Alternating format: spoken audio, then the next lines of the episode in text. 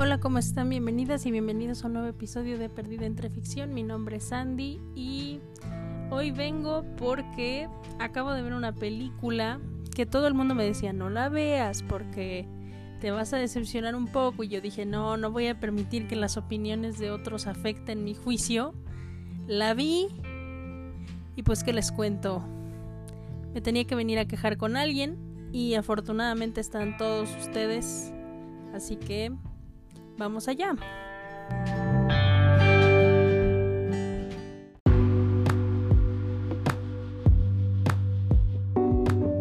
Bueno, ¿de qué película estamos hablando? Porque les voy a ahorrar ya todo el, discurso de perdón por la larga pausa entre capítulo y capítulo, porque ya habíamos quedado que este es más un proyecto de cuando me dé la inspiración o cuando hay un motivo para sentarme a grabar, me siento a grabar. Entonces espero que que todos, todas y todos los que están en medio podamos comprender esa situación para continuar con el de Braille del día de hoy. Bueno, ¿de qué película estamos hablando? Estamos hablando de Morbius. Morbius, Morbius, Morbius. Morbius, una película del 2022 eh, que aquí les voy a dar como que toda la ficha técnica o bueno, toda la información que Wikipedia nos permite encontrar así de una una cosa rápida y me van a decir, ay, ¿por qué Wikipedia es una de tus fuentes? Porque es rápido, porque es fácil y porque nada más les voy a dar como los, pues sí, la ficha técnica, los datos, ¿no? Entonces no hace falta una fuente así súper confiable. Morbius, una película del 2022 basada en el, en el personaje de los cómics de Marvel Morbius, eh, que fue producida por Columbia Pictures con Marvel y distribuida por Sony. Bueno, resulta que esta es la tercera película. ¿Tercer película? Bueno, tercer. Sí, aquí dice: es la tercera película en el Spider-Verse de Sony. Ya ven que todo es un universo hoy en día. Este, dirigida por Daniel Espinosa y escrita por Matt Sasama y Burke Sharpless. Eh, protagonizada por Jared Leto como Michael Morbius. También están las actuaciones de Matt Smith, Adrián Arjona, Jared Harris, Al Madrigal y Tyrese Gibson. Y bueno, pues ya pasada la ficha técnica, eh, les tengo que hacer la, advertencia a todos, todas y todos los que están en medio eh, de que va a haber spoilers spoilers, spoilers de Morbius, la película, no de los cómics, porque adentrarse a los cómics de Marvel es un agujero negro, un hoyo de gusano, la madriguera del conejo, a la que la verdad no me quiero adentrar.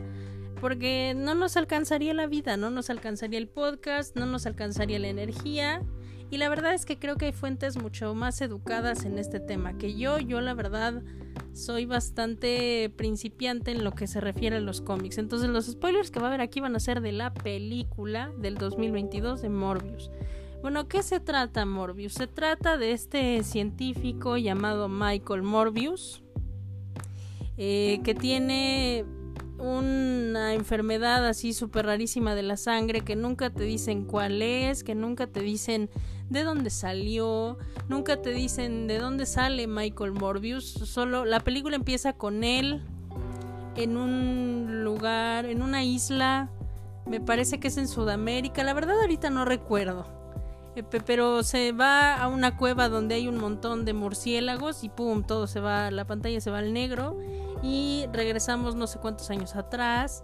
Morbius tiene 10 años y está en un hospital para niños dedicado a esta enfermedad que pues mira, si es así tan rarísima, rarísima, no sé por qué hay un hospital específico para este tipo de personas en un país como Grecia, pero mira, aquí estamos y de repente, o sea, Michael ya nos establecen, quién sabe de dónde, que es así como que un super genio en todo lo que le pongas enfrente, por ende es súper arrogante y no se quiere llevar con nadie, entonces está como que todo aislado de todo y todos, ¿no? En eso llega otro niño que nunca te dicen de dónde, nunca te dicen cómo, pero tiene un montón de dinero que se llama Lucien. Pero pues como Michael Morbius es tan inteligente y tan guau y todo el mundo lo, lo venera como una cosa súper genial que es, él decide cambiarle el nombre a Milo y el niño está así como, bueno, pues ahora me llamo Milo. Entonces resulta que pues los dos hacen una amistad así como súper mueganito de que Michael le promete a Milo que él va a encontrar la cura de la enfermedad que tienen. Y Milo le dice, yo sé que lo harás. Pasan los años. Y Michael se hizo así un super doctor, ya con todos los premios habidos y por haber. O sea, a su lado, Doctor Strange y y así todos los personajes súper inteligentes de Marvel se quedan así como que brutos, ¿no? Porque Michael ya hizo de todo, incluso hizo una sangre artificial que ha salvado así muchísimas vidas, de hecho ya es como que la herramienta básica en los kits de los paramédicos de todos lados, entonces se hizo así como que súper guau, ¿no? Y entonces estoy dices, bueno, ¿de dónde saca este niño todo el dinero para estudiar medicina y todo? Ah, bueno, pues uno diría se sacó una beca, que sí. Pero también resulta que Milo toda la vida le ha pagado todas sus investigaciones, todos sus movimientos, etcétera, etcétera. Que les digo, en ningún momento nos explican de la película de dónde chirreados Milo saca tanto dinero, pero pues mira, aquí estamos. Entonces, con los años, Milo conoce o bueno, colabora con esta doctora que se llama, es que estoy leyendo los nombres de los personajes de aquí de, de la página de Wikipedia porque les juro por mi vida que no me acuerdo cómo se llaman. Así, ese fue uno de los problemas de Morbius, pero miren, les estoy contando la trama. Martín Bancroft es la científica, la doctora que es así como colega de Morbius que pues va a ser su interés como romántico a lo largo de la película. Y bueno, resulta que eh, Michael eh, ha estado investigando que los murciélagos pueden ser la clave de su investigación eh, para curar esta, esta enfermedad. Y entonces va a ser toda una operación que no es nada legal porque empieza a extraer eh, ADN de los murciélagos y quiere hacer experimentos en humanos, cosa que pues no ha sido aprobada por ninguna este, autoridad competente, entonces Milo le dice, bueno, yo te doy lo que necesitas, o sea, un barco lleno de matones en aguas internacionales, entonces nadie te puede decir nada cosa que tú dices, bueno, entonces él hace su experimento en sí mismo, porque pues si vamos a arriesgar una vida, pues arriesgo la mía, ¿no? La doctora esta Martín al principio le dice, no, no lo hagas, porque pues puedes morir, y él así como de ya me estoy muriendo de por sí. Para sorpresa de nadie, espero, eh, el, experimento sale mal, porque ahora resulta que, que Morbius, eh, pues es un vampiro. Entonces él está con esta cuestión con la que empiezan todos los personajes que son buenos, que se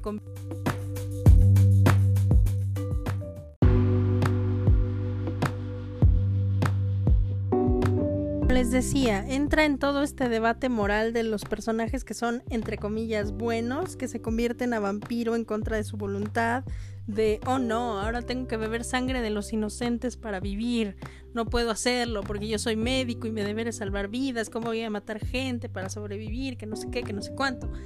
Y es como, ok, deja de azotarte y busca una solución. Pero bueno, para todo esto, para ahorrarles la trama, porque de verdad es que es una trama que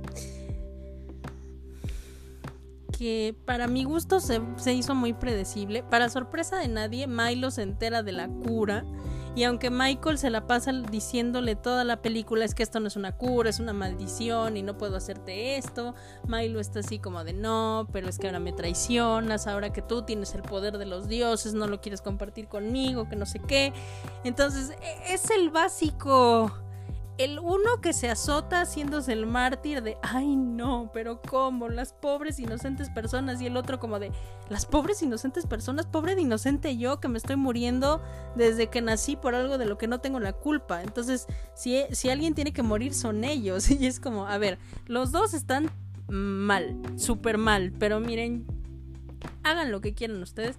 E, el punto es para ya no continuar contándoles la trama, porque la verdad es una trama que X, o sea, X. Eh, yo, ya saben que este podcast no es de no lean este libro, no vean esa película, no vean esa serie. Ustedes vayan y lean lo que quieran, vean lo que quieran. Este, nada más que yo sí aquí les hago una advertencia, una recomendación súper personal, así como en mi opinión súper personal. No la vean.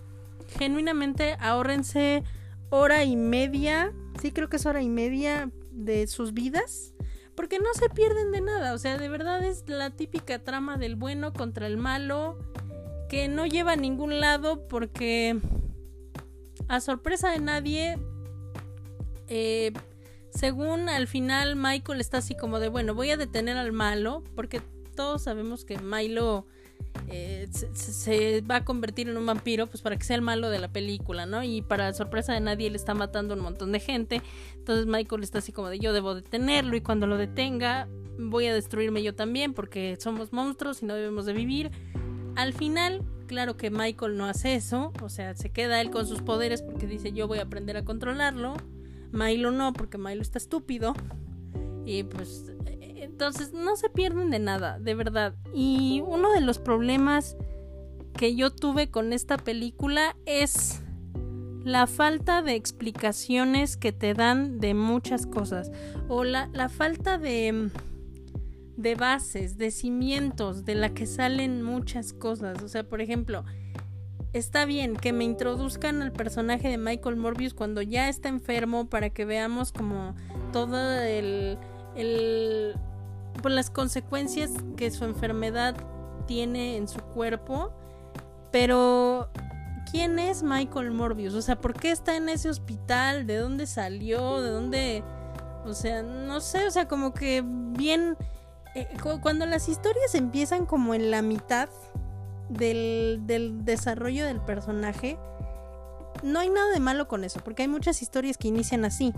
Pero yo siento que deben de haber bases a lo mejor no me lo pongas al principio de la película si no quieres, pero pónmelo más adelante como un flashback o él contando su propia historia a, otro personaje o en la investigación policial que le hacen, que lean su expediente y digan, sus papás murieron en tal, ah bueno, ya sabes por qué el niño estaba en el hospital desde que tiene 10 años.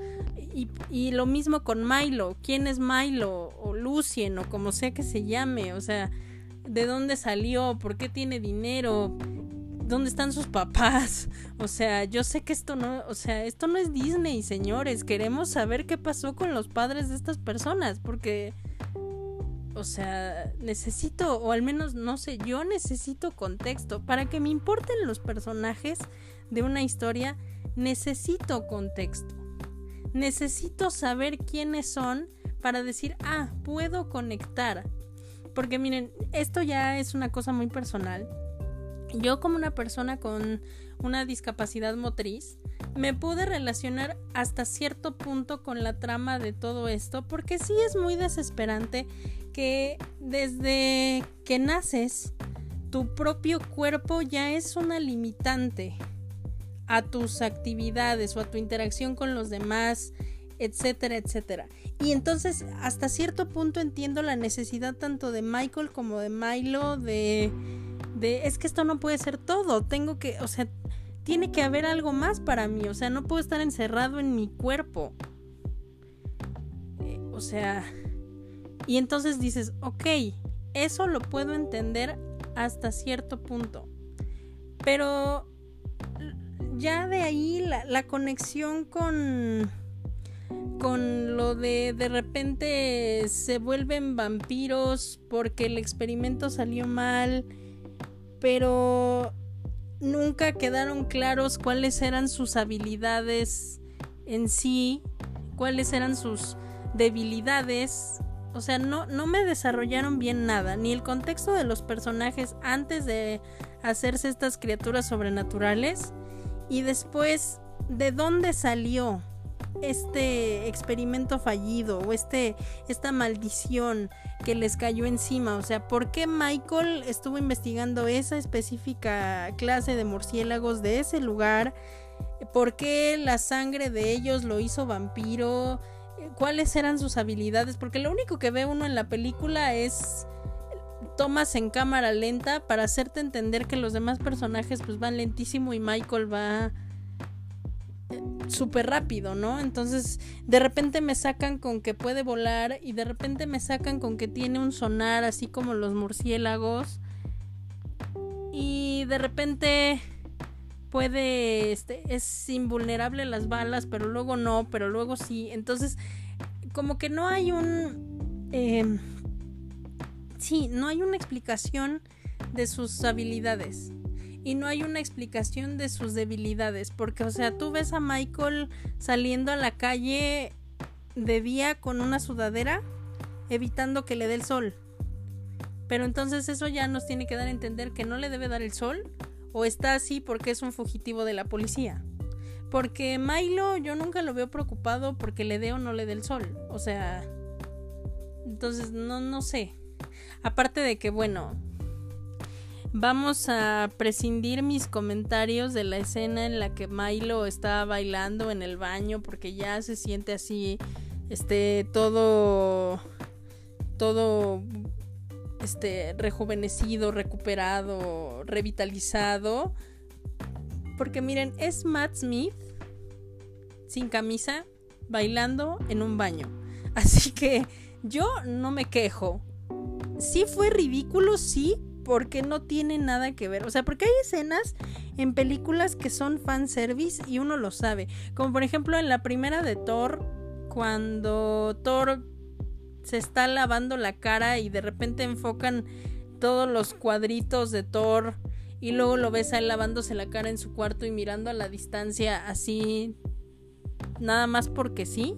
Dices, ok, necesitamos una escena para que los actores nos muestren todo lo que trabajaron para llegar al cuerpo del superhéroe o del supervillano, lo que sea, ¿no? Digo, o sea, si se la pasan meses y meses haciendo ejercicio, cinco horas diarias y comiendo puras este, cosas llenas de proteínas para tener esos abdominales, pues sí que nos los enseñen, pero en una escena que tenga sentido y que no dé tanta penita ajena. Les digo, eh, yo no me quejo porque es Matt Smith sin camisa en un baño. Así que digo, yo, yo esa escena la puedo tener en loop Nada más le cambio la canción porque la canción no me gustó, pero yo sin problema alguno.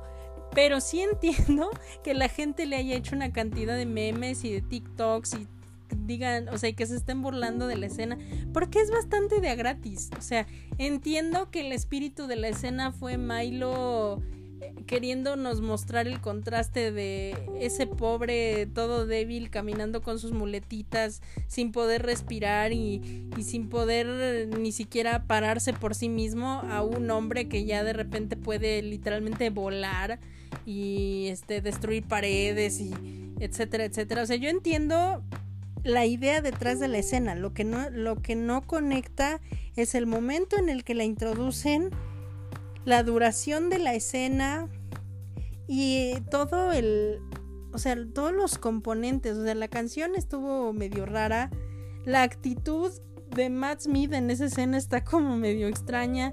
Los efectos especiales de Morbius, fíjense que a mí no me gustaron. Yo sí soy muy, muy, muy, muy exigente con las películas en cuanto a los efectos cuando tienen que ver con vampiros.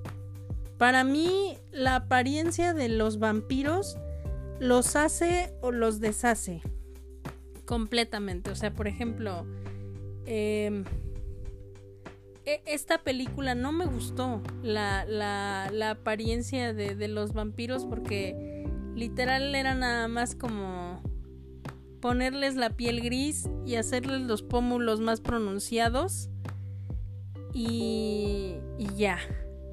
Y es que todo fue hecho como con CGI.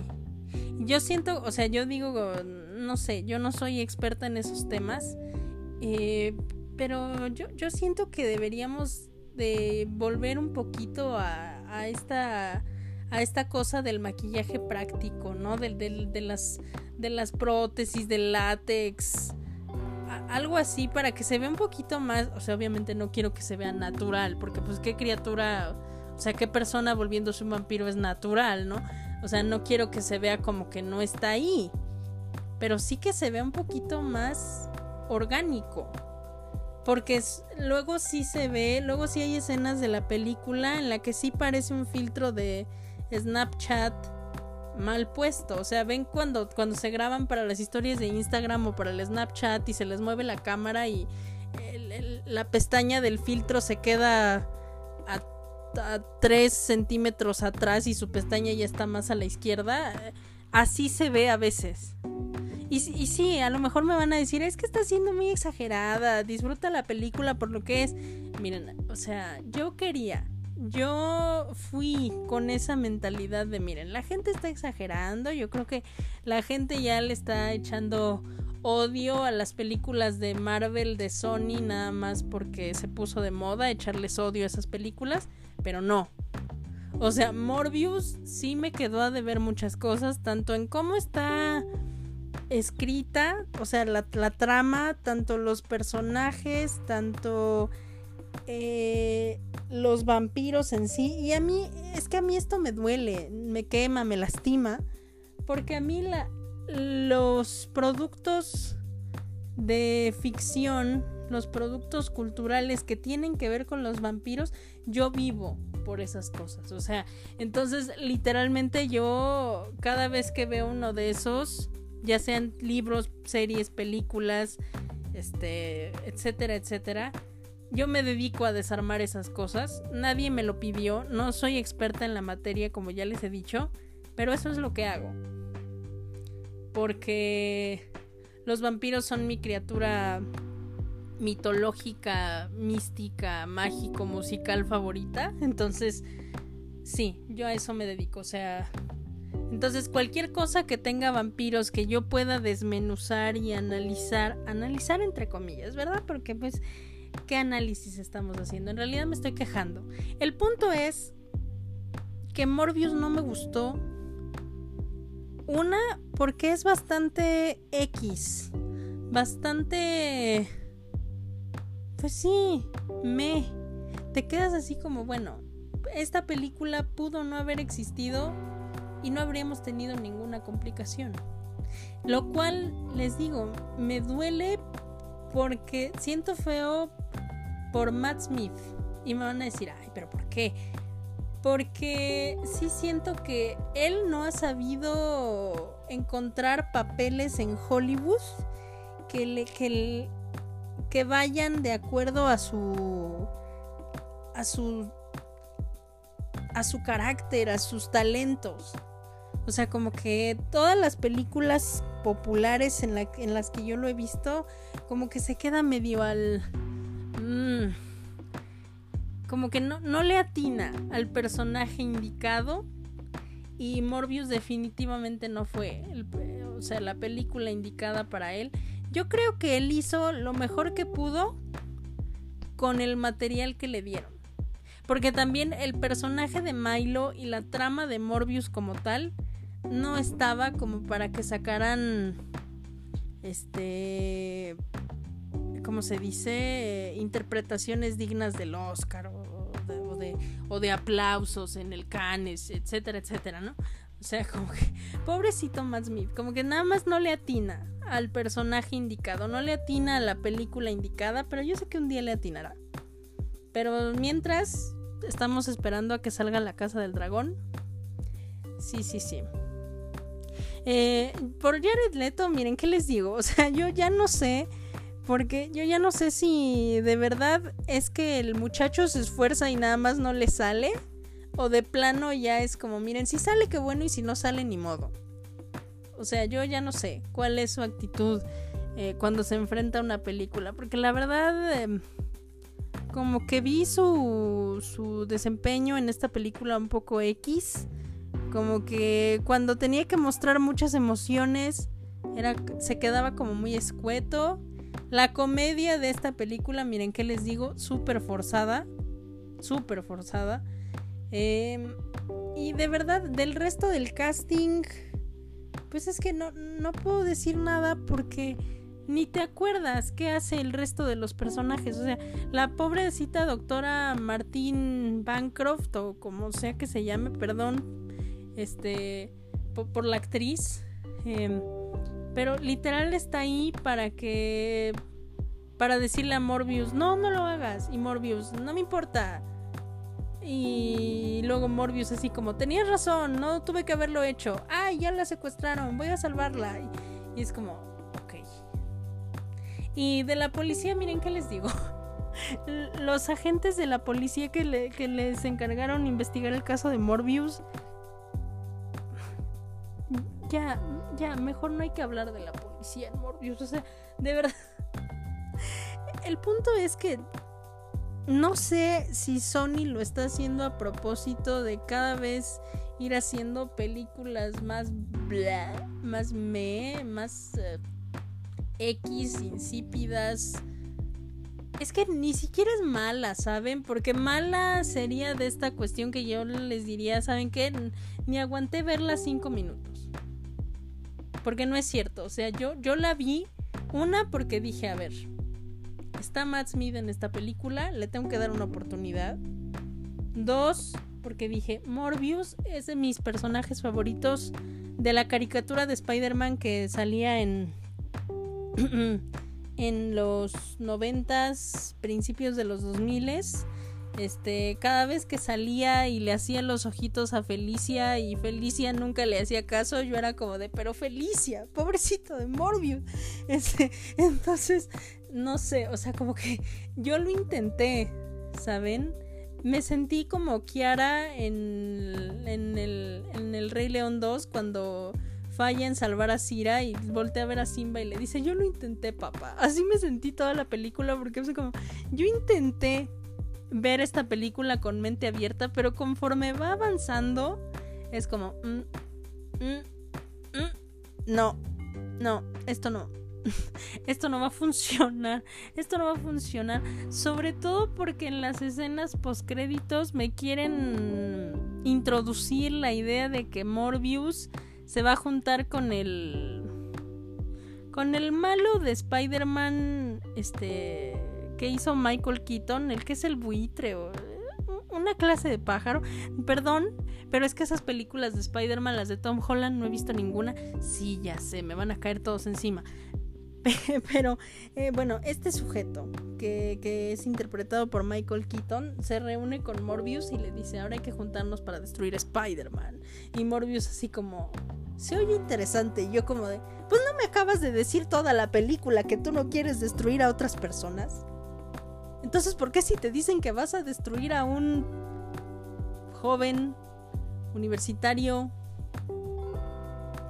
dices, ah, ok, me parece buena idea. Es como, entonces, ¿para qué nos echamos toda la película, Michael? Dímelo. O sea, nada más para hacerlo enemigo de Spider-Man porque por sus tanates. No sé. O sea, como que ya en la escena post créditos me tiraron lo que hacía falta que me tiraran de la película, que es como ¿Para qué para qué vi todo esto? ¿Para qué vi todo esto? No sé, es que me quedó a deber, ¿saben? Yo, yo esperaba más cosas, porque en el tráiler se ve como que había elementos como de película de terror, que a lo mejor no iba a dar tanto miedo, porque si, si sí hubiera sido una película así bien de terror, yo no lo hubiera visto, porque yo soy una gallina en cuanto a las películas de terror. Este, pero se veía un poquito más macabro, más oscura, más interesante. Digo, son vampiros, por amor de Dios. Yo no sé en qué momento llegamos a este punto en que los vampiros ya no son estas criaturas peligrosas que, que, que dan miedo. Digo, sí. A ver, vamos a hacer aquí una línea, una tangente de que, a ver, yo sí fui fan de Crepúsculo. Y a la fecha sí me gustan las películas de Crepúsculo. Los libros, miren, tienen su tienen su lugarcito especial en mi corazón porque fue de las primeras sagas que leí, no de los primeros libros. Porque el primer libro ya les he contado cuál es. Eh, pero sí de las primeras sagas que me eché así como de uno tras otro, tras otro, porque me enganché con esa cosa. Entonces entiendo que de ahí viene la idea de que todo mundo quería que un vampiro y un hombre lobo se pelearan por su amor, ¿no? Pero también yo creo que ya nos hace falta regresar, o sea, tener una mezcla entre que haya películas, libros y series en las que los vampiros sean esta cosa misteriosa eh, pero romántica, que digas, ah, no debería, pero me está haciendo ojitos, así que voy para allá. Pero también ya hace falta que otra vez haya películas como, como, como, pues sí, como tipo eh, inframundo, así con el que, que, los vampiros son esta cosa, pues que no necesariamente, o sea, ya sé que en inframundo hay relaciones de amor entre un Lycan y una vampiro, y una vampiro y un lo que sea que sea Michael. Este, pero o bueno, no como inframundo, pero ya necesitamos otra vez películas donde los vampiros sean esta cosa peligrosa, esta cosa que va a venir a destruir a la humanidad. Porque pues también hace falta eso, porque los vampiros al final del día eso es lo que son, son monstruos. O sea, y yo ya quiero que otra vez haya películas que nos traigan los vampiros como lo que son, monstruos. O sea, sí, que haya películas de y series y libros de los vampiros como los los chicos, chicas, personas misteriosas, este sexys, buena onda que decimos no debo, pero quiero, pero también que haya otras en las que digas, "Ay, güey, ahí vienen los vampiros, vamos a morir." ¿Sabes? O sea, como que ya hace falta otra vez ese tipo de medios. Y yo pensaba, genuinamente yo pensaba que Morbius nos iba a abrir la puerta a esa cuestión. Porque si, si yo mal no recuerdo, al menos de la caricatura, porque les digo, en los cómics no me voy a meter, de la caricatura de Spider-Man, Morbius era mucho esta figura del antihéroe, de que sí no quiere hacer necesariamente el bien, pero también como que no quiere matar a todo el mundo, ¿sabes? O sea, nada más a quien me estorbe. Entonces eso de a quien me estorbe es un área bastante gris, bastante ambigua. Pero ya ahí hay un conflicto, ¿sabes? Ahí ya hay un por qué Morbius es el malo y Spider-Man tiene que llegar a detenerlo. Aquí en esta película me dejaron como que... Me. O sea... Me. O sea, Morbius es el héroe porque nos salvó de Milo, que sí estaba loco y de repente empezó a matar gente porque, wuhu, porque podía. Pero al último le dicen, ahora vamos a destruir Spider-Man. Y él dice, bueno, vamos. Y es como, entonces, ¿con qué derecho acabas de matar al otro muchacho? Que se supone que era tu amigo desde que tienen 10 años. Que mira, ay, no sé, no sé, no sé, no sé. El punto es que yo tenía fe. Yo tenía esperanzas, yo tenía expectativas que es como les he dicho mil y un veces que no hay que hacer, que no hay que llegar a un medio con expectativas porque puede pasar una de las dos cosas, o la superan o nos decepcionan, pero pues es inevitable llegar con expectativas, sobre todo por esta cuestión de los trailers, de los de los de las promociones en las redes sociales, que también miren las, las promociones que Sony le hizo a Morbius en TikTok Digo, no es por nada, pero yo he visto gente echarle más ganas a sus edits de, de, de, Harry Potter en TikTok que Sony a sus promociones oficiales de Morbius, ¿eh? Entonces no sé. Yo creo que ahí también hay que, hay que revisar qué está pasando ahí. El punto es que gente, por favor. O sea, yo sé que este no es ese tipo de podcast, pero les estoy diciendo de verdad, si quieren salvaguardar hora y media de sus vidas, no vean Morbius. Pero si de repente me están escuchando y me dicen, no voy a dejar que tu opinión dictamine mi criterio, ok, ok, no lo hagas. Ve a verla y ya me dirás, oye, es que tenías razón, esta película es una cosa que que pues no pega o vendrás y me dirás, ¿sabes qué? Tú estás exagerando, la película es buena porque bla, bla, bla, bla. Ya saben que la diversidad de opiniones es lo que nos mueve en este lugar. Y pues con eso los dejo, los dejo, las dejo y a todos los demás. Em, y pues nos vemos en otra ocasión cuando haya algo que me motive lo suficiente como para subirles otro episodio. Em, y bueno, si quieren un episodio de algo en particular, Ya saben que yo siempre les dejo mis redes sociales en las descripciones de los episodios para que ahí vayan y me manden un mensaje como de, oye, me interesaría escuchar tu opinión acerca de tal libro o de tal película o de tal serie o de tal lo que sea. Yo con mucho gusto. Entonces, pero bueno, nos vemos. Espero que muy pronto. Se cuidan mientras tanto. Y pues si ven Morbius, buena suerte. De verdad.